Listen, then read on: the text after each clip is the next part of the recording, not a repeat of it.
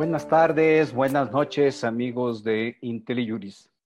Damos inicio a una charla jurídica más de las que acostumbramos en esta plataforma, un lugar de, reflexión, de cuestionamiento, de duda y, por supuesto, lo más importante, de intercambio de ideas. Hoy eh, tengo el gusto de presentar de nueva cuenta a Dante Preiser, eh, un abogado eh, con una experiencia muy significativa en el tema de cumplimiento, de las políticas de cumplimiento de lo que se denomina el compliance. He venido platicando con Dante de estos temas en los últimos, últimas seis semanas, probablemente ocho semanas, Dante, eh, en un proyecto con una reflexión que inicialmente denominamos las tres canchas. Eh, fue con motivo de una plática que Dante eh, nos presentó en esta plataforma sobre el capítulo 27, el capítulo anticorrupción del TEMEC, el Tratado de Libre Comercio con Estados Unidos eh, y Canadá, celebrado por México en vigor desde el pasado primero de julio. Y esto nos llevó a un subsecuente intercambio de ideas. Bueno, déjenme decirle, eh, decirles, eh, Dante fue una pieza clave en, en, el proceso de negociación de ese capítulo en especial para los propósitos. Entonces, con mi experiencia en el Comité de Participación Ciudadana, todo lo que trabajamos, que fue cuando tuve la oportunidad de, trabajar, de interactuar con Dante, empezamos a bosquejar eh, la idea de, profundizar en esta materia. Y fue cuando yo le decía a Dante, oye, eh, pues también resulta que en lavado de dinero eh, hay todo un esquema de prevención, de, de compliance a nivel mundial, Aquí en México se ha trabajado fuertemente por el sector financiero. Hay sujetos obligados. Viene una reforma muy importante a la, llamada ley antilavado. Eh, sujetos obligados, dictaminación. Eh, el tema del compliance está tomando más relevancia y la experiencia que tuvimos, hemos tenido anticorrupción, si pues sí veíamos los puntos en común. Eh, pero ya desde mi práctica profesional en el campo fiscal, pues también hay una, un, trabajo interesante por parte del gremio de abogados y contadores, fiscalistas en general, una inquietud profunda en las empresas, en los clientes, por lo que, por lo que se llama el compliance fiscal. Pero este compliance no está escindido, no corre aparte de lo que es el compliance anticorrupción y de lo que es el compliance eh, eh, antilavado de dinero. Entonces eh, empezamos a, platicar y le dije, oye Dante, ¿por qué no, por qué no nos aventamos, eh, utilizando una expresión coloquial, por qué no nos aventamos una plática conjunta aquí en la plataforma de IntelliJuris sobre, sobre el compliance de las empresas? Y bueno, y estábamos en eso cuando surge el tema, oye, pues hay un compliance laboral en el, el TMEC también. Y por ahí surge, oye, pues hay un compliance medioambiental. Y bueno, pues aquí nos, nos tienen con, con este tema que, que es eh, retador, hay, mucho camino por andar. Y, y sí me gustaría que sea Dante quien de lleno, a partir de su experiencia que tuvo en el trabajo que realizaste de manera muy brillante, Dante, en la Secretaría de la Función Pública, el trabajo que realizaste en coordinación con el Sistema Nacional Anticorrupción, bueno, y ahora en, en tus canchas de investigación eh, académica, profesional, pues que nos, que nos platiques un poquito, eh, vamos a empezar con la, la pregunta básica, ¿no? ¿Qué, ¿Qué, qué, debemos de entender por compliance? Yo no estoy, no, no soy muy ami, amigo de utilizar palabras en inglés en, esta, plataforma, pero como que todavía no encontramos una buena traducción, ¿no? políticas de cumplimiento, pero es un cumplimiento con, con prevención, ¿verdad? No es mero cumplimiento. Implica procesos y procedimientos, no es nada más un, una lista el que le pones eh, palomite y ya cumpliste, es un proceso vivo, dinámico, eh, que se tiene que ir fortaleciendo, creciendo. Pero, pero no te he dejado hablar, Dante. Eh, te doy la palabra. Bienvenido, muchas gracias por compartir con nosotros estas, esto, esta hora y Y bueno, pues quedamos contigo. ¿Qué debemos entender con compliance? política de cumplimiento, así a grosso modo, eh, Dante. Pues mira, muchas gracias Luis, en primero por darme la oportunidad de nueva cuenta de estar en esta plataforma y platicar con, con las personas sobre este tema que como tú bien dices, se entiende como el compliance y ha tenido, eh, ha, ha, sido eh, tratado de traducir de una forma adecuada al sistema jurídico, al sistema mexicano, eh, no solamente desde un punto de vista del lenguaje, y es complicado porque para entender el compliance en su totalidad, es importante remitirnos a de dónde nace, y justamente es en Estados Unidos, en una cultura anglosajona, en la que se empieza a hablar de compliance. Y si nos vamos a la historia, eh, nos podemos remontar a mucho tiempo atrás, pero en concreto al inicio del siglo XX. Eh, yo tomaría cuatro puntos en concreto que podríamos hablar de, de dónde viene el compliance o por qué eh, la palabra compliance está o, se ha mantenido como la definición de este conjunto de políticas. En principio, a principios de, los, de, de 1900 en Estados Unidos, empieza a haber toda una cultura empresarial, eh, pero enfocada a los consumidores, es decir, a que los consumidores tengan la posibilidad de quejarse respecto, de, en este caso concreto, la creación de una agencia encargada de, eh, temas de alimentos, de, medicamentos, etcétera, que empezaban a ver que las empresas tenían que cumplir con algo más allá de solamente dar productos, sino que fueran productos de calidad, que las medicinas no estuvieran o tuvieran efectos este, secundarios, etcétera. Y así empieza a generarse toda una política eh, que viene desde las agencias del Estado para pedirle a las empresas que no solamente cumplan con la ley en sí mismos, sino que tengan procesos internos para mejorar eh, la producción, en este caso, de alimentos y medicinas. Posteriormente, ya durante el siglo, la segunda mitad del siglo XX, en los 50, 60, 70, que empieza el boom de las grandes empresas, eh, empieza un escenario económico empresarial, también con el inicio de la globalización, que se descubre en Estados Unidos que las empresas empiezan a dar sobornos en otros países para crecer en otros países. Esto iba en contra de las políticas eh, internacionales de, Estados Unidos y se encuentran movimientos, muchos, muchos movimientos, estoy hablando de, de, 400 movimientos ilegales de dinero de Estados Unidos a otros países, pero específicamente a gobiernos de otros países que parecían ser una incongruencia de las políticas eh, diplomáticas de Estados Unidos. Y esto provoca la creación de la primera ley que se puede llamar como el, parteaguas para el compliance, eh, al menos en materia de combate a la corrupción, que es la FCPA, que se traduce como la Ley de Prácticas Corruptas en el extranjero. El objetivo de esta ley en particular es buscar que se retome la confianza en las empresas estadounidenses que van a otros países a hacer negocios. Y lo que buscaba era evitar que hubiera eh, sobornos a, servidores públicos de otros países, pero principalmente empezar a exigir el registro de todas las transacciones de estas empresas. Posteriormente, ya con el inicio de estas primeras eh, investigaciones de la FCPA, hay unos escándalos muy grandes en los 80s, eh, principalmente en, el Departamento de Defensa de Estados Unidos, que implican la compra exagerada de productos por parte del Departamento de Defensa que identifican como fraudes de las empresas en contra del gobierno. Esto implica que se generen lineamientos y directrices desde el punto de vista judicial, ni siquiera desde el punto de vista administrativo, sino desde el punto de vista judicial, para poder eh, dar lineamientos de sentencias en contra de empresas que están teniendo estas prácticas fraudulentas. Es en estos eh, lineamientos donde se empieza a tomar en cuenta directrices muy específicas de cómo sentenciar, pero las empresas los empiezan a tomar como eh, un checklist, por así decirlo, de qué deben de cumplir internamente para poder mejorar o impedir o prevenir riesgos de unas sentencias que pudieran afectarlos más.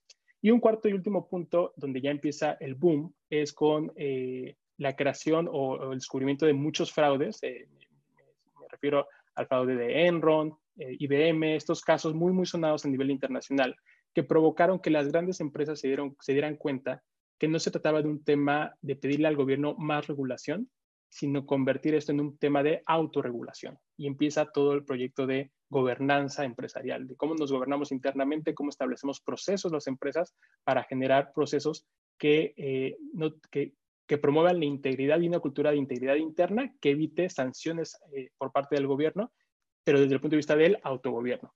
Y así es como hay organizaciones como COSO que empiezan a publicar guías para el, control interno.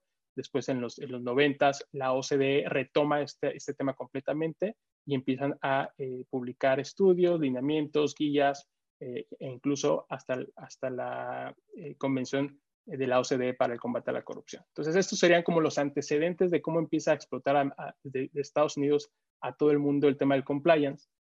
Y no dejemos de eh, decir que compliance no significa únicamente el cumplimiento de la ley por cumplirlo, significa, y no solamente la ley, sino significa la, el cúmulo de procesos, eh, con métodos, eh, buenas prácticas, de lineamientos tanto internos como externos que las empresas deben de adoptar con un objetivo que es identificar, clasificar y mitigar riesgos, pero no solamente riesgos de carácter legal, y eso es súper importante.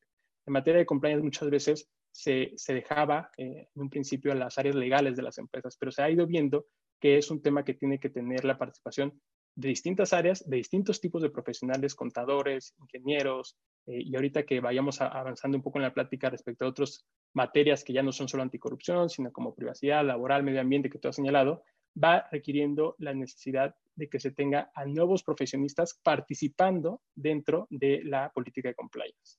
Entonces, básicamente podemos definir a compliance como esta política, este conjunto de métodos, de buenas prácticas que deben de adoptarse al interior de las empresas. Es decir, no viene necesariamente por parte del gobierno, sino es una política que la empresa internamente eh, eh, implementa. Fíjate, eh, Dante, ahorita nos acabas de poner en el contexto de anticorrupción. Me voy a quedar en el, ahorita nos movemos, nos movemos más los movimientos de, de, de Gafi, ¿no? Para el lavado de dinero, cómo va lo fiscal, lo laboral, que es tan relevante hoy por hoy. Pero, pero me voy a quedar en el tema anticorrupción. Eh, cuando hace tiempo, eh, dos, tres años, se estaba en las pláticas del TEMEC, es decir, diferentes actores tuvimos alguna injerencia mayor, menor, tu, tu, participación fue clave. Eh, había, había un tema con anticorrupción que no, no estoy seguro y sí me gustaría rebotarlo contigo, eh, que, que, que, haya una aproximación de vida en México sobre el tema. A mí se me quedó muy grabado en una de las primeras charlas, se hablaba apenas del TMEC y la incorporación de un, un, un artículo, se decía, no un capítulo, en el tema de anticorrupción. Se traía algunas señales ya de la Unión Europea en ese mismo sentido bueno, el TPP eh, también, eh, también traía otro capítulo, ese sí traía un capítulo, no tan desarrollado como ahorita está el... Les, pido que vean la, la, la, la, explicación que nos dio Dante en su momento sobre el capítulo 27 del TEMEC, pero no, no, quiero irme para allá. Pero fíjate que hay un tema relevante en el, en, en el compliance anticorrupción. No se trata, y esto para mí es bien importante, de un cumplir por cumplir, para que seamos para que no seamos corruptos, para que evitamos prácticas corruptas. Eh, y esa es la razón que, eh, recuerdo que, estuvo muy fuerte en su momento. Es porque las empresas extranjeras quieren tener la cancha pareja en México. Quieren competir en igualdad de condiciones, que se apliquen los mismos raseros, que se tengan los mismos controles, que se tengan los mismos costos operativos y que se impidan ventajas indebidas que se pueden ganar a través de la corrupción. Por eso está en un tratado de libre comercio. Eh, yo creo que tú, cuando estuviste viendo el tema del capítulo 27 en las mesas de negociaciones, pues era el tema subyacente, si no es que se manejaba expresamente. Como tú recordarás en esa plática y, y, lo que fue parte de esa discusión del capítulo 27 del TEMEC, y en general del TEMEC, no solo del capítulo 27, es cómo hacemos que el comercio en la región sea más justo. Y más justo tanto para los trabajadores, desde el, punto de vista laboral, más justo para el medio ambiente, aunque eso no era necesariamente la agenda del gobierno de Estados Unidos y tampoco la de Canadá, por ejemplo, en el tema de minero, pero era cómo hacer el comercio más justo. Y un poco la discusión fue esa. Nos estamos, poniendo estándares en estos temas, pero si no combatimos el tema de corrupción en particular, es imposible que las empresas estadounidenses y canadienses participen de manera justa en, los procedimientos eh, de México. Y no solamente en sus relaciones con las empresas, en relaciones privadas, sino incluso también en temas, por ejemplo, de compras públicas. ¿Por qué? Porque al final las empresas estadounidenses y canadienses, con las leyes que los obligan a ellos a no dar sobornos, en el caso estadounidense un tema ahí particular con los pagos de facilitación, etcétera, lo, lo, que ellos buscaban era decir, bueno, si vamos a tener piso parejo, hay que tenerlo parejo para todos, porque si no estamos en un desbalance. Nosotros sí estamos siendo fiscalizados por nuestro gobierno y en México, en principio, en ese entonces se decía que no, aunque ya teníamos echado a andar el sistema nacional anticorrupción, ¿no? Pero Entonces hace sentido completamente. Sí, y antes del TME, porque los ejemplos de las empresas extranjeras que han venido, bueno, que han venido a México ahí y han pagado consecuencias muy duras en, en, sus respectivos países es muy grande. Hay unas empresas que celebraron, no, no vamos a manejar nombres, por supuesto, pero empresas muy grandes eh, transnacionales americanas que celebraron operaciones con Pemex, con CFE, y les fue como en feria en Estados Unidos. y evitaron responsabilidades penales porque, porque al modo de los americanos, con unas multas muy grandes solucionaron el problema. Pero también hay una empresa transnacional francesa que tuvo un problema muy grande por operaciones celebradas en México. Y bueno, hay una cadena de esta de supermercados muy famoso que hay por andar pagando presuntas facilitaciones por uso de suelo, también pagó muy caro. Entonces, eh, el, señalamiento pues es, todos tenemos que ponernos al parejo, pero no me adelanto. Tenemos un compliance de prevención de lavado de dinero. Es decir, México junto con cuántos países son, 135, 150 países, un, número grande, ¿no? Es un, un número muy grande. Están insertos en GAFI este grupo de acción fiscal internacional que trae unas recomendaciones, hay seguimientos, evaluaciones por país. A México en, enero de 2018 le fue muy mal en la evaluación de lavado de dinero. Y aquí es en donde empieza la mezcla. Estábamos hablando de lavado de dinero, pero si tú recuerdas en esa evaluación, eh, sale el tema de que, bueno, una fuente muy importante de, recursos que se lavan son de corrupción.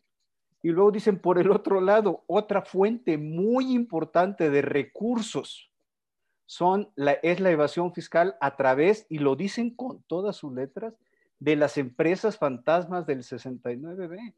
No quiere decir entonces que el lavado de dinero vaya en cuerda por separada, sino que está imbricada, está montada en las otras dos materias. Eh, eh, de, lavado de dinero, tú, tú, tú que has hecho algunas investigaciones, ya invitaremos a expertos, por supuesto, a que nos, en el taller que estamos organizando tú y yo precisamente, a que nos hablen de, este tema del compliance. Pero el tema del lavado de dinero, mm, pues es otro megatema.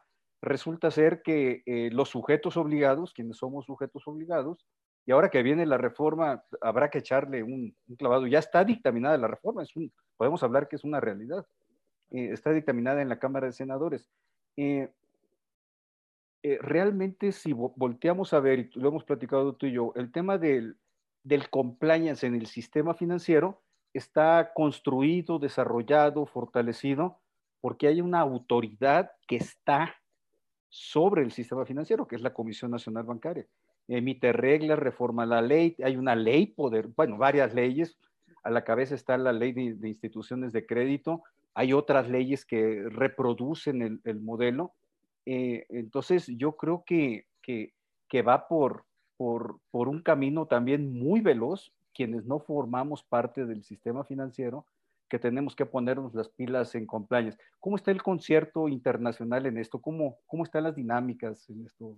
Justamente lo, lo que mencionas es muy importante porque las empresas mexicanas muchas veces carecen, eh, dependiendo del tamaño definitivamente, pero las mexicanas o extranjeras que vienen a México carecen de la posibilidad de ver eh, el bosque completo del marco internacional que podrías aplicarles. Muchas veces nos vamos con la idea de, bueno, si la ley mexicana no es tan específica, a lo mejor la ley general de responsabilidades administrativas no, no es demasiado detallada, etcétera. Pero no, en el contexto internacional tenemos, o yo detecto al menos tres grupos de normatividad que podríamos es decir que las empresas tienen que tener, si no bien aprendidas, al menos tenerlas presentes. Por un lado, todo lo que son los instrumentos de organismos internacionales, que son los que tú señalas. GAFI en materia de prevención del lavado de dinero, la OCDE ha sido especialmente productiva en temas de anticorrupción, temas de evasión tributaria, temas de protección de datos personales, que por cierto, la, guía de la OCDE fue la, fue, fue la raíz de la construcción de lo que fue en su momento, eh, o lo que es ahorita la, eh, la GDPR de Europa para protección de datos personales y la CCPA de California en materia también de privacidad. Entonces, estos organismos internacionales han ido generando los principios, por eso es importante tenerlos presentes, porque todas las normas locales o, a nivel eh, nacional están a la luz de esos principios, de esas guías generales, de esos eh, tratados de organismo internacional que tiene en particular la OCDE, la, el GAFI, incluso la OIT ha, ha, promulgado hace poco declaraciones en materia de principios sobre empresas multinacionales y políticas sociales, etcétera. Es decir, hay todo un marco normativo de instrumentos de organismos internacionales que podrían llegar a ser aplicables o podrían dar luz a lo que es la normatividad interna. Después hay un segundo grupo que son las leyes extranjeras que tienen implicaciones en México, como por ejemplo ya mencionábamos la FCPA, en Inglaterra está la, eh, la ley contra, contra los sobornos, la Bribery Act, en Canadá tenemos algo muy similar y por, por supuesto en materia eh, de protección de datos personales, la GDPR, la CCPA. Es decir, hay leyes que son de otros países que por la relación con las empresas mexicanas o por, la, o por la interacción, por ejemplo, en el caso de datos personales, de la transmisión de datos entre Europa, Estados Unidos, Estados Unidos, México, van a afectar a las empresas mexicanas y a las autoridades mexicanas que tienen que aplicar esos principios.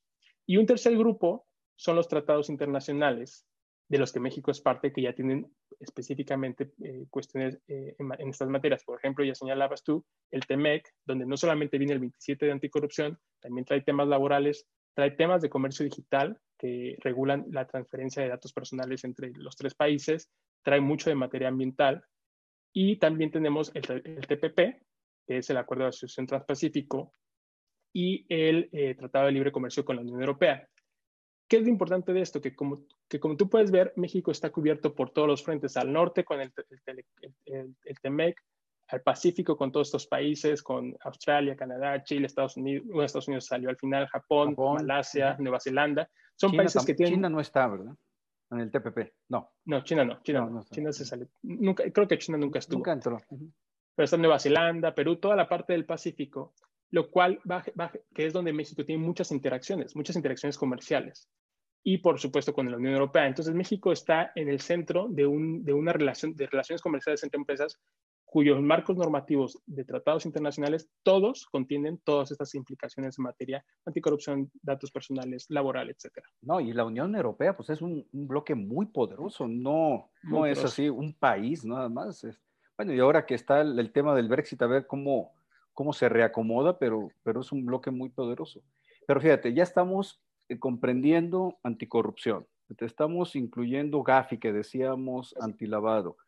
El tema laboral, que para efectos del TMEC es eh, muy puntilloso, muy agudo, y para, para un grupo, sobre todo legislativo y los sindicatos en Estados Unidos, eh, su cumplimiento no va a ser así como de, oigan, vamos a cumplir eh, incluso, eh, si recuerdas, cuando el presidente López Obrador estuvo con el presidente Donald Trump, eh, que por cierto hoy salió del hospital, regresó a la Casa Blanca, ojalá, ojalá no, todo quede así como una, una enfermedad que pasó, pero cuando regresó el presidente López Obrador a México, se trajo una carta de la Comisión de Asuntos Laborales del Congreso, de la Cámara de Representantes, con eh, reclamos y señalamientos muy fuertes en donde se le decía incluso que la reforma laboral se había transformado en una simulación. El lenguaje en una comunicación de este tipo es, es eh, bastante severo, no es una comunicación. Con esto lo que quiero decir es que difícilmente, difícilmente, más bien, para mis efectos, lo he comentado contigo, es impensable que México vaya a escapar de una dinámica. Y hablar México es, por un lado, el gobierno, ciertamente, pero por otro, por otro lado, el sector empresarial, que vaya a escapar de las dinámicas eh, previstas para anticorrupción, es decir, que la cancha continúe dispareja.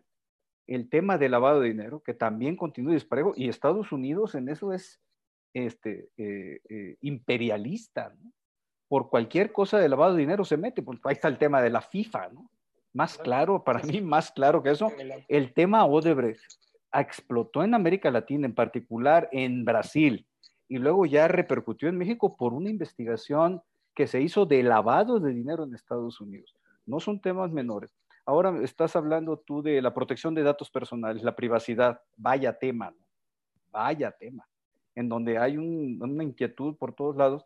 Pero fíjate que por ahí compartí un video del compliance fiscal. Un video de un, profesor eh, catedrático, pero además eh, eh, que practica la abogacía en España sobre el compliance fiscal.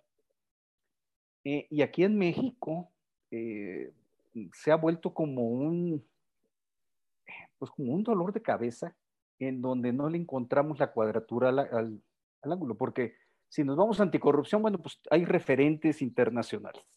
Si nos vamos a prevención de lavado de dinero, bueno, ni se diga, tenemos referentes nacionales.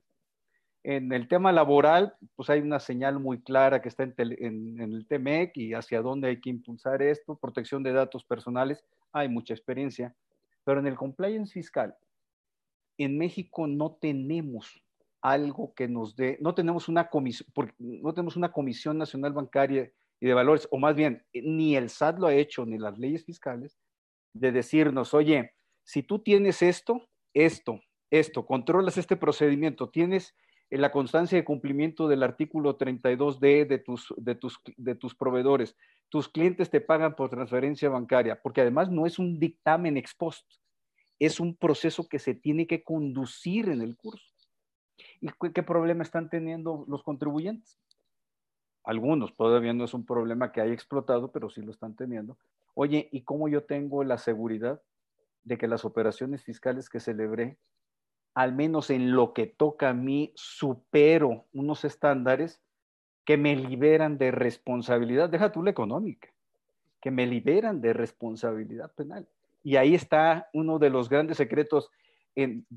Ojo, pero no es un tema que se esté discutiendo en México, es un tema que se está discutiendo a nivel mundial. Y a mí me parece encontrar en la cancha de los abogados y contadores que estamos dedicados a estos, a estos temas, encontrar una solución propia que sea aceptable por la autoridad, no creo que la vayamos a encontrar. Eh, lo que, como lo platicamos tú y yo la semana pasada en preparativo a esto, yo creo que es un tema de política pública, es decir, amerita una reforma legal, eh, pero esta tiene que ser impulsada por, por los propios contribuyentes, las cámaras eh, empresariales. vaya tema, ¿no? Vaya tema. no, completamente. Es que justamente lo que señala nos habla y que fue un poco la, la, idea de esta plática, hablar de que el compliance se tiene que ver desde, desde un punto de vista integral eh, a, a, nivel empresa. Y justamente al tratar de separarlo desde el punto de vista de distintas materias, es decir, anticorrupción, prevención, datos personales, eh, esto que tú le llamas eh, compliance fiscal, que hay algunos ejemplos en España que ya están llamándole como compliance tributario y están sacando algunas normas a las autoridades tributarias de España al respecto, tiene que ver con una idea de cómo evitar riesgos. ¿Y por qué es esto? Porque en materia, al menos eh, de impuestos, es una materia que normalmente es litigiosa. Las empresas no quieren pagar, o sea, es, algo que los contribuyentes en esencia primero buscamos cómo no pagar los impuestos. En el debate entre Trump y, Biden, en la discusión sobre los impuestos de Trump, justamente se fue el tema. Él decía, yo soy inteligente por no pagar impuestos, pero justamente es lo que se está transformando. No es ser inteligente no pagar impuestos, es una falta de autoridad que no logra que los grandes contribuyentes al menos paguen adecuadamente. ¿Y cómo van a pagar adecuadamente? Con procesos internos en las empresas para evitar que la, alta dirección de la empresa cometa estos delitos de, manera de, temas fiscales, incluso sin saberlo, que eso es lo preocupante, que los contadores a veces en esta idea o en esta instrucción de pagar menos impuestos nunca van a tener, eh, si, si, no es que hay un, proceso interno al respecto, esta mentalidad de cumplir y de pagar los impuestos de manera correcta. Y no solo pagar los impuestos de manera correcta, sino seguir los procesos que la autoridad exige que se cumplan de manera correcta. Entonces, podemos hablar, sí, de un compliance temático, por así decirlo, pero la visión integral dentro de la empresa es la que, la que permite que todas las áreas de la empresa se enfoquen en una cultura de, cumplimiento y esa, y esa cultura de cumplimiento tenga reglas claras para también poder eh, ir eh, quitando responsabilidades. Y esto tiene, hace mucho más sentido en materia de compliance penal, que es un tema que no hemos tocado, pero que es amplia, ampliamente, se ha, desarrollado ampliamente en particular por las reformas ya de hace tiempo del Código Nacional de Procedimientos Penales, en el que las personas jurídicas ya pueden ser sujetas de, proceso penal.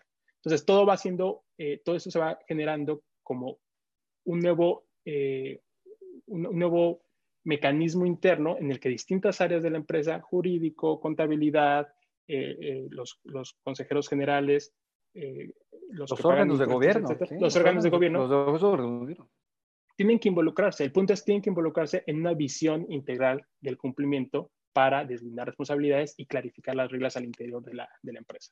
No, está interesantísimo, pero si me permites, leo, leo un comentario de Gamaliel Villegas. Eh, desafortunadamente no aparece aquí de dónde nos, nos comunica, pero te mandan saludar de, de, todos lados de la República, literalmente. ¿eh? En mi experiencia personal, dice Gamaliel, las empresas se resisten a aplicar compliance, lo cual es cierto. Ahorita vamos a hacer un comentario sobre esto. Me gustaría escucharte. De hecho, creen que pueden hacer libremente lo que gusten y finalmente o el abogado, el jurídico, tiene la obligación de resolverlo de cualquier forma y que la empresa no se ve obligada. No sé mm, si haya todavía en México desarrollado o, bien concebido, bien conceptuado el tema de la necesidad de un compliance. Es un comentario que más adelante vamos a hacer, pero va en la relación de esto. Sí hay una resistencia, pero también no hay, me parece, una, una plena información sobre lo que implica o puede implicar el no tener políticas de cumplimiento integrales eh, totalmente asentadas, articuladas dentro, dentro de las empresas.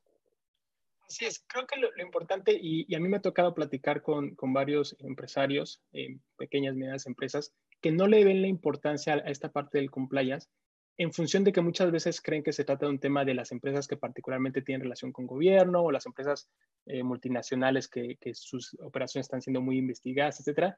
Pero no es así. Yo, yo creo que hay muchas razones para tener una política de cumplimiento, pero como para resumir, sería, en principio, digo, por obvias razones, es un tema de responsabilidad social de la empresa. Una empresa que quiere ser exitosa o que quiere formar parte de una sociedad debe de promover o prever tener una relación eh, adecuada con la sociedad en la, que, en, la, que, está. Y esto, aparte, está siendo eh, desarrollado actualmente en el Senado. Hemos platicado tú y yo que hay una iniciativa eh, del Grupo Parlamentario de Morena en materia de responsabilidad empresarial y de vía diligencia corporativa, que está más enfocada al tema de que las empresas eviten eh, violaciones a derechos humanos en materia laboral, medio ambiente, pero también incluye algunos temas en particular de, corrupción o de, sobornos a, servidores públicos. Pero yo diría que un primer eh, escenario es una empresa debe tener una política de cumplimiento justamente por una responsabilidad social de la empresa para evitar problemas de este tipo. Pero también y muy relacionado está el tema de la reputación de la empresa. Tú mencionabas los casos de compañías eh, estadounidenses que han tenido eh, casos aquí. Hay eh, compañías automotrices, por ejemplo, Alemania, que también tuvieron un escándalo, no aquí en México, pero sí en Alemania respecto de cómo cumplían con los catalizadores, etcétera, respecto de medio ambiente, casos de bancos en México de lavado de dinero que han sido muy escandalosos en otros países y, por supuesto, el caso de Odebrecht que tú mencionaste, que es en México ha habido muchas, se han generado muchos temas, pero la única sanción que ha tenido en realidad por este caso ha sido de Brecht, una sanción específica multimillonaria por los sobornos que, que, dio en Pemex. Entonces, el segundo tema que yo señalaría es la reputación de la empresa. Es importante mantener la reputación de la empresa.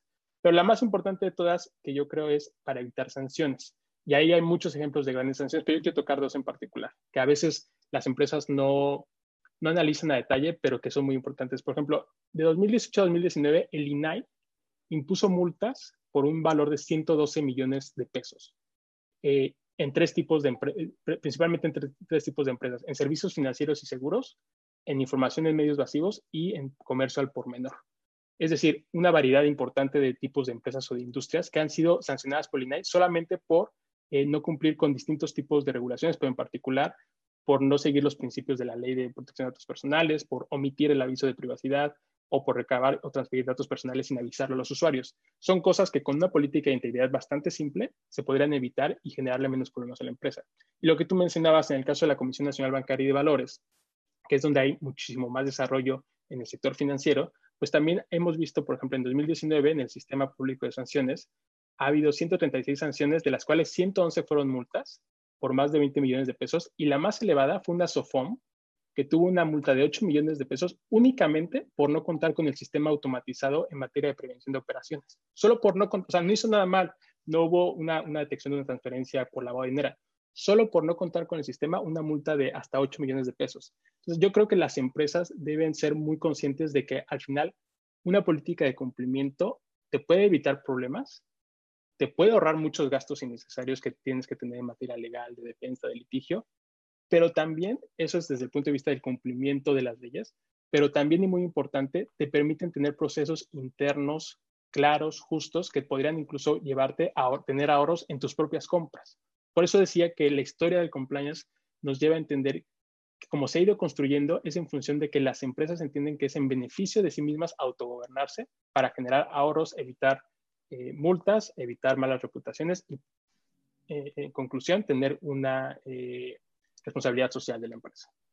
Sí, hay una expresión mm, que se utiliza en, algunos grupos empresariales en donde dice que mm, la, el, el, cumplimiento de las obligaciones, los mecanismos de prevención son un buen negocio. Porque al, a la postre es cierto que el, universo de personas, eh, empresas, empresarios fiscalizados y, y, sancionados es bajo, pues es propio de las, del derecho sancionador, tanto económico como penal, pues no es golpear al 100%, eso es inviable completamente. Pero en la franja del 2, 3, 5% que resulta afectado, resulta demasiado caro, incluso con la libertad personal, el, el, el, verse inmiscuidos en este tipo de problemas. Se pierden patrimonios, se pierde la libertad, eh, pero como, como lo hemos platicado, Dante, eh, en este concierto internacional que lo sintetizaste muy bien, las tres bandas, la legislación interna, eh, tratados internacionales, la legislación de otros países, eh, nos toca ver en la práctica profesional cómo cuando prestamos servicios a empresas transnacionales o a empresas nacionales, grandes corporativos, que traen implementadas sus políticas de cumplimiento en materia anticorrupción y antilavado, básicamente, algo fiscal empieza a moverse. Eh, cuando, cuando, cuando celebran las operaciones, nos exigen a nosotros, los prestadores de servicios, otros proveedores también, otros clientes, que, que tengamos mecanismos de compliance. No los tenemos bien desarrollados, pero sí son puntuales, insistentes en que al menos hagamos declaratorias, declaraciones que nos comprometen a cumplir ciertos estándares. Y eso pues es como un racimo de uvas, es decir, se va expandiendo, se va extendiendo y, tendrá que llegar un día, tarde que temprano, quizá muy tarde o quizá más temprano, en donde nos tendremos, utilizar otra expresión así coloquial, nos tendremos que ir metiendo al carril. No nos vamos a poder quedar al margen. Y en, esto que, comenta, eh, que nos comentaban en esta pregunta, lo que se ve claramente es como, bueno, es que si todos lo hacen, ¿por qué yo no lo hago? Eso sucede mucho en, por ejemplo, el compliance sanitario, ¿no?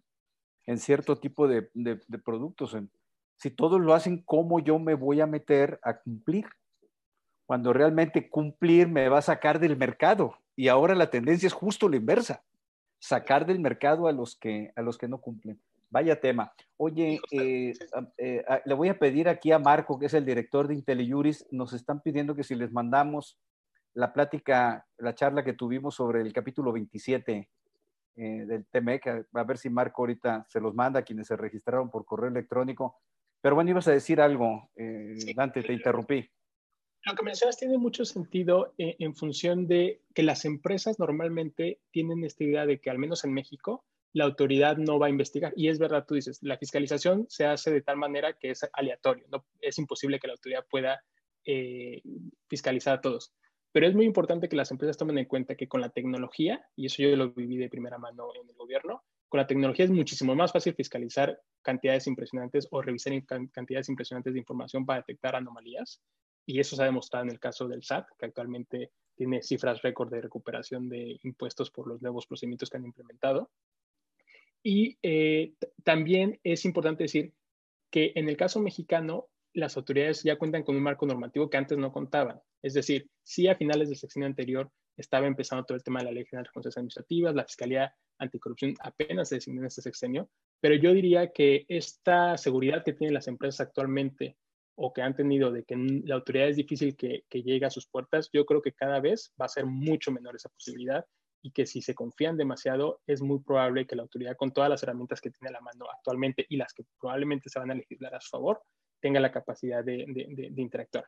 Eso por un lado. Y por el otro también, es no solamente es prepararse con una política interna y cumplir por cumplir. Yo, en mi experiencia poca que tengo en materia de asesoría específica a empresas, pero sí, sustantiva, me he dado cuenta que muchas veces lo hacen como un tema de ponerlo en el papel.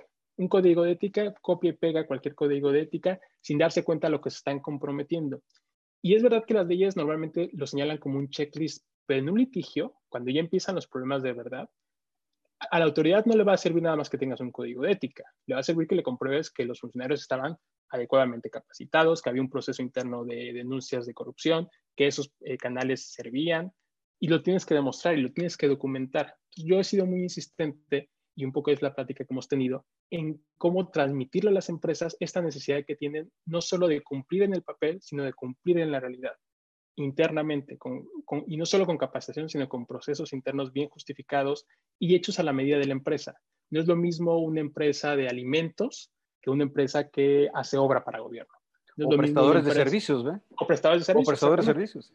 Exacto, prestadores de servicio. Entonces, es importante que en Complaya se vea desde una visión integral, pero a la medida. Hay ahora actualmente muchos, muchos eh, eh, herramientas muy interesantes y muy positivas de Coparmex, eh, de, la Cámara de Comercio Americana. Colegios de, abogados, colegios de contadores, están trabajando muy activamente, sí. Muy activamente y está muy bien desde el punto de vista de divulgación, pero en la realidad, al menos para medianas, grandes empresas, es muy, muy importante que se hagan a la medida de la empresa, a su tamaño, al número de personas que tienen y principalmente a las materias que son relevantes para la empresa. Si una empresa, su principal eh, producto es, la, es el tema de datos personales, me imagino empresas de redes sociales, Facebook México, etcétera, cualquiera, es muy importante que para ellos eh, el compliance se enfoque mucho en tema de datos personales, en temas de seguridad de información, etcétera, y que se haga la medida. Entonces, en esos dos vías es, creo que es importante que las empresas enfoquen eh, esta visión integral del compliance. Y fíjate, Rocío Freire hace un comentario que tú y hemos hecho mucho, pues somos abogados, ¿no? Y, lo tenemos bien claro, pero fíjate lo que dice Rocío Freire. No necesariamente el abogado de la empresa es quien debe promover, entiendo, liderar el tema del compliance. Definitivamente no, porque para ser oficial de cumplimiento, si lo vamos a segmentar, creo que ya la aproximación está quedando incompleta. Es decir, oficial de cumplimiento en materia antilavado, oye, pero te, tienen las otras canchas abiertas, ¿no? Oye, solo anticorrupción, sí, pero el antilavado es un megatema. Eh, se, va complicando. Y, la conclusión a la que tú y yo llegamos hace 15 días, la semana pasada lo refrendamos, es que el perfil de quien tenga que ser el oficial de cumplimiento integral es todo un tema. ¿eh? Y no me da idea de que los abogados, a menos que hayamos desarrollado en el ejercicio profesional herramientas adicionales, porque son procesos, son controles, son seguimientos, auditorías, eh, denuncias. No creo que los abogados, eh, solo por tener el título de abogados, seamos suficientemente eh, competentes, no en cuanto a capacidades, sino en cuanto a herramientas y habilidades para, para liderar un, un proyecto de compliance. Definitivamente, como abogados, esta no es una materia que se, se, asuma nada más por estudiar derecho. Me imagino que en las carreras de derecho actualmente ya se están metiendo mucho más temas específicos de compliance, pero al menos cuando yo estudié no, no era un tema eh, específico que aprender.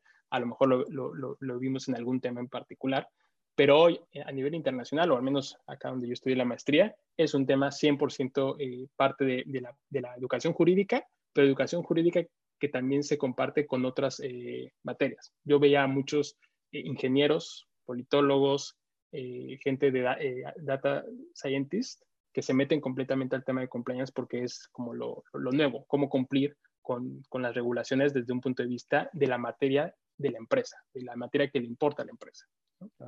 Me detengo en otra pregunta que hace un buen amigo Antonio Silva Oropesa. Dice, me sintetizo, realmente el empresario no le importa cumplir con sus obligaciones, habla de velo corporativo, el tema de las obligaciones y cumplimiento.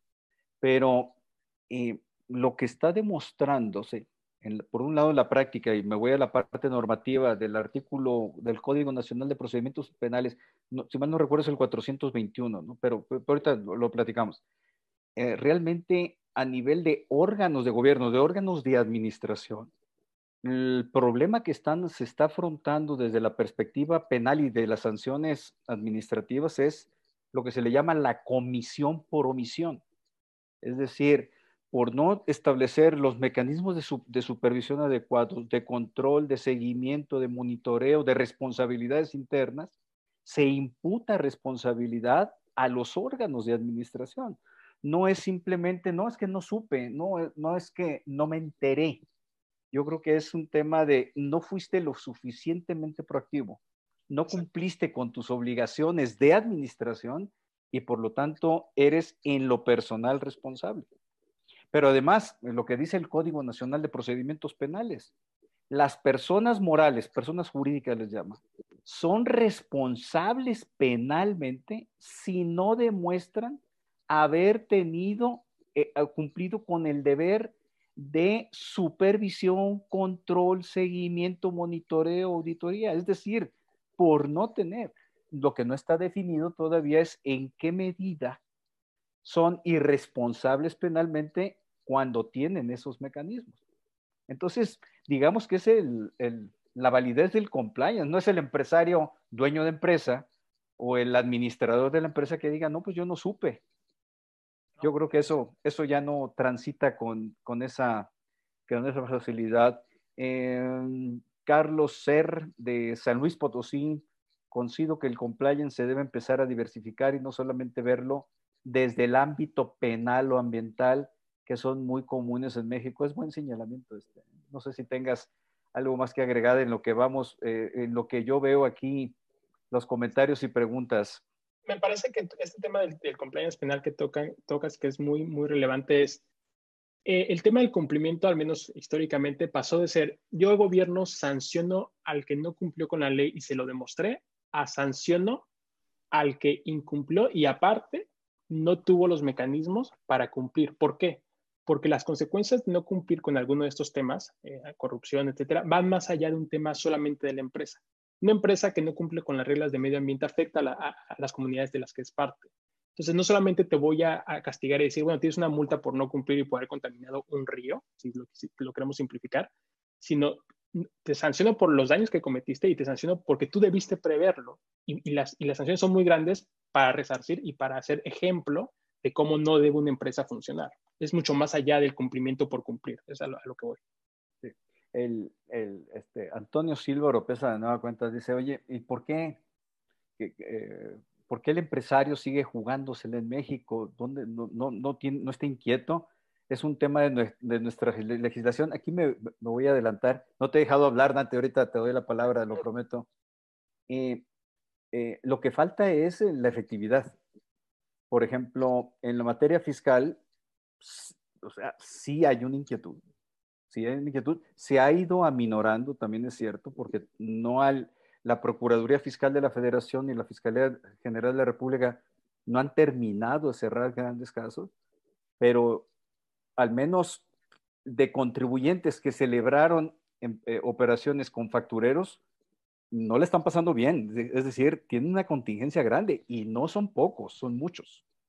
Eh, y, y, siempre el hilo se revienta por los más delgados, ¿no? Es decir, quienes compraron las facturas. Eh, eso por un lado. Por el otro lado, en el tema de anticorrupción, pues no se ha terminado de cerrar bien la bisagra con la falta de nombramientos de magistrados anticorrupción. De lavado de dinero, pues sí vemos a una unidad de inteligencia bastante activa, bastante activa. Y yo creo que al que le ha llegado, sí lo ha calambrado, tiene algunos temas de, un par de jurisprudencias en la Corte que, que le medio entorpecen el camino, pero cuando menos ya las investigaciones, las carpetas de investigación están abiertas en la Fiscalía General de la República. Y esa es como espada de, Damocles, todo esto que estamos hablando. El día que caiga, pues va a caer. Eh, no sé, pero, pero, pero, te doy la palabra, eh, Dante. Yo, creo que... Es que es muy interesante porque hemos estado compartiendo todos estos temas y justamente cada, cada comentario que han, han puesto aquí, que también estoy viendo, implica una visión integral para evitar esta visión eh, enfocada solamente a los temas contingentes. Insisto, un buen compliance con una visión integral de la empresa lo que busca es prevenir todos los riesgos y por eso se requiere hacer un diagnóstico de la empresa en su conjunto. Es decir, no es yo quiero cumplir con compliance anticorrupción, yo quiero cumplir con la ley general de responsabilidad administrativas. Es primero diagnostico mi empresa, veo qué le falta qué le podría afectar, mapeo los riesgos, mapeo los procesos y una vez que ya tengo claro el mapa de mi empresa y dónde podría haber afectaciones o, riesgos puntuales, y cuando digo de riesgos no solamente es de, ah, yo creo que no puede ser corrupto esta área o, va a haber reglas, no, riesgos en materia de eh, eh, crimen organizado, temas sanitarios, eh, justamente el, mes, pasado, en septiembre, salió la Evaluación Nacional de Riesgos justamente de este grupo encabezado por la UIF en materia de lavado de dinero y detectan tres, riesgos en particular, que es uno, los casos de corrupción, delincuencia organizada y ya mencionan ahí la contingencia del COVID, que por, la emergencia y todo ha habido eh, un, descuido respecto de cómo las, las empresas han estado moviendo dinero y eso representa un riesgo. Todo esto en, un buen, en una buena política integral de cumplimiento que analice todos los temas transversalmente, debería estar detectado.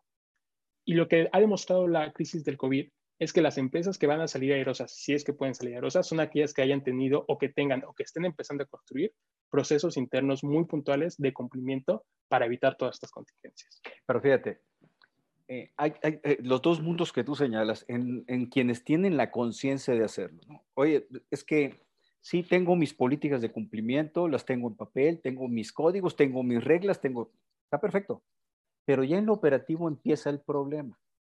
Y, y procesemos como abogados. Y, y, ahorita Federico Cota dice, es que por eso el compliance penal es valioso. Pues claro, porque cuando yo voy a un juicio, lo único que va a valer es lo que efectivamente hice, no lo que planeé hacer, lo que efectivamente hice pero además que efectivamente pueda probarlo.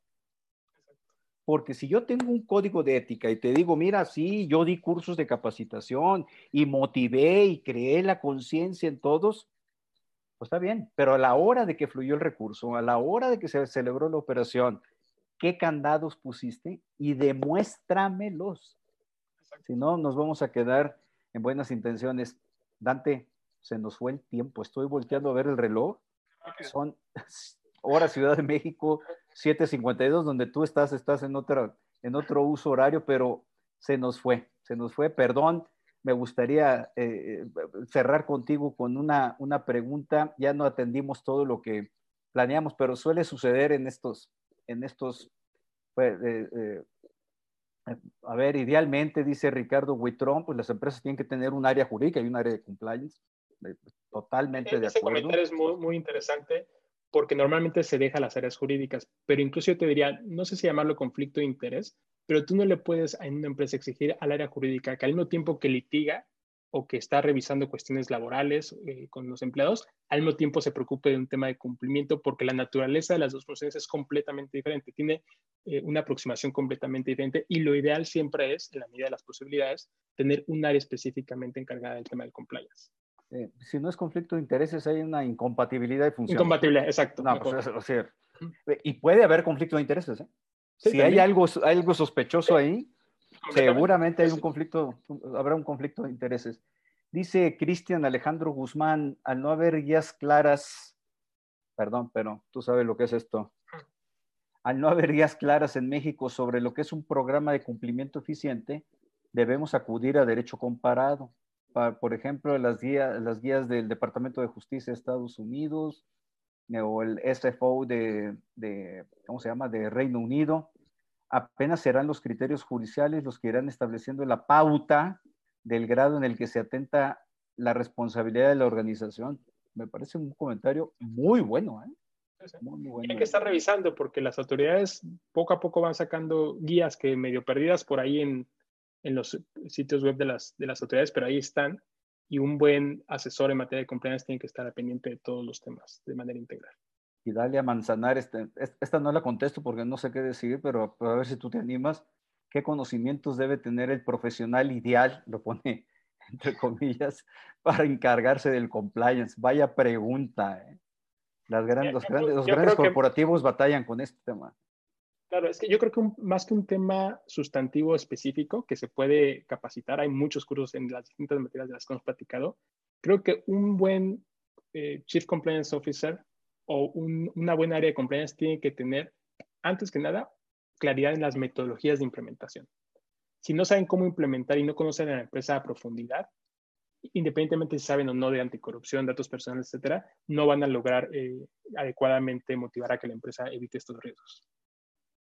Eh, bueno, aquí hay una pregunta de Martín Fuentes. Es un tema sobre optimización fiscal, política fiscal. Ese va a venir eh, Alil Álvarez Alcalá, que le sabe perfectamente esto, hablar de este tema. Martín, eh, te la debo. ya nos quedan cuatro minutos y sí quiero aprovechar al máximo Jorge Arturo Nava. un tema que también hemos platicado nosotros, sobre todo en un país en donde prevalecen las MIPIMES. El problema del compliance, dice, uno, es caro implementarlo. Dos, los oficiales de cumplimiento son mal pagados y adquieren una responsabilidad inmensa. Yo pondría aquí un dos bis.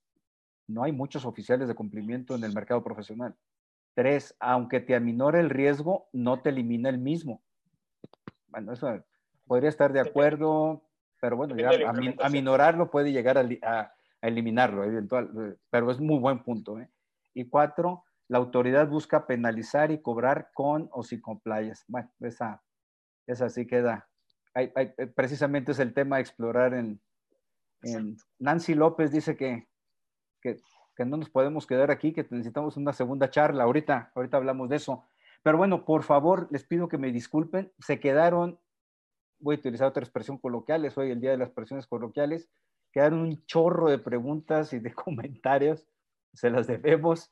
Este, eh, eh, eh, Dante, vamos, ¿por qué no me aceptas una invitación, no sé, en dos, tres semanas, a platicar sobre un tema de metodología en el compliance? Tú lo has trabajado, lo hemos comentado, lo hemos revisado, y sí me gustaría, no es para, para, profundizar, pero sí respecto de la metodología, sería muy interesante ese enfoque integral la profundidad del tema, las implicaciones. Ya después haremos un, foro del taller que estamos organizando, que los invitamos. Ahorita van a ver la publicidad terminando la charla.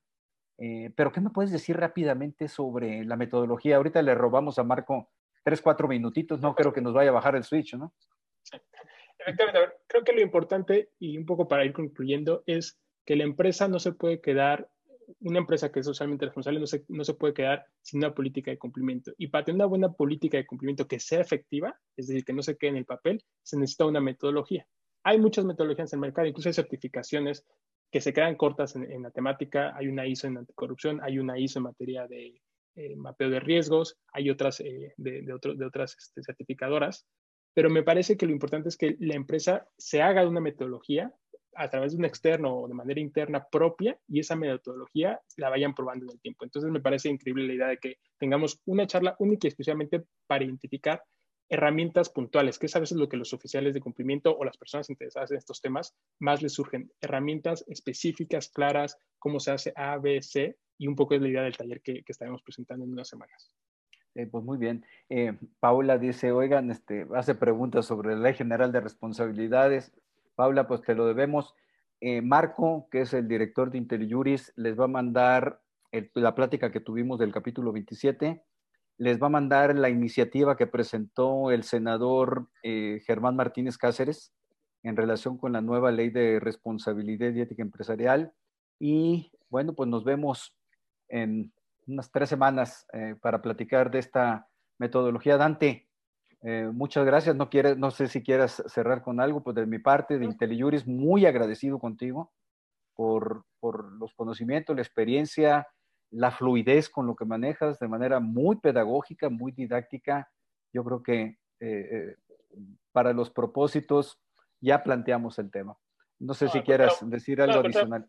Muchas, muchas gracias. Y al final ese resultado de estas pláticas que hemos tenido es que han sido súper interesante y que me parece que con las personas que nos ven y de la plataforma de IntelliJuris nos van a permitir seguir conversando con, sobre este tema que es relevante para las empresas y en general para el buen funcionamiento del país ahorita en la crisis del COVID. Muchas, muchas gracias, Luis. Te mando un abrazo, Dante, eh, de nueva cuenta.